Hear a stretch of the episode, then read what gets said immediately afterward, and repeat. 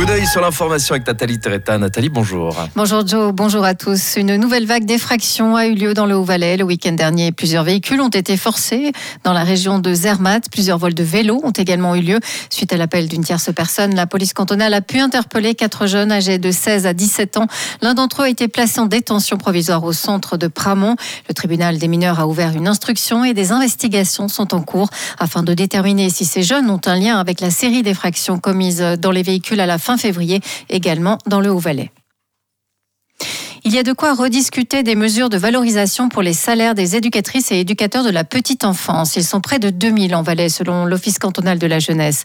Il y a deux ans, le canton annonce, en pleine pandémie, une valorisation salariale à 6 000 francs pour 2021, par équivalent plein temps. Dès 2022, devait intervenir un autre système, et il est intervenu, celui d'une augmentation des subventions pour couvrir les surcoûts salariaux dans les crèches qui appliqueraient la valorisation.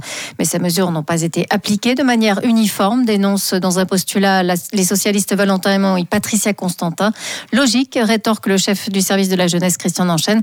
D'abord parce qu'on parle ici d'une ordonnance valable uniquement en 2021.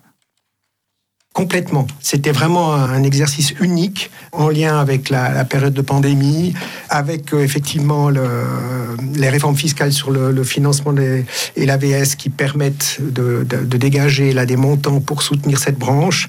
Et puis, euh, dans l'adoption, si vous, vous lisez attentivement l'ordonnance qui a été adoptée pour permettre le versement de ce montant, il est clairement prévu à son adoption qu'elle se termine à la fin 2021. Euh, des propos recueillis par Christian Hermann et le Parlement se penchera cet après-midi sur cette situation. Les experts du climat de l'ONU sont réunis cette semaine à Interlaken, dans le canton de Berne, pour adopter la synthèse de leur sixième rapport d'évaluation. Ce résumé de plus de 10 000 pages publié ces dernières années sur le réchauffement climatique sera présenté lundi prochain, prévu jusqu'à vendredi. Cette session du groupe intergouvernemental d'experts sur l'évolution du climat doit se conclure le 20 mars par la publication très attendue de cette synthèse.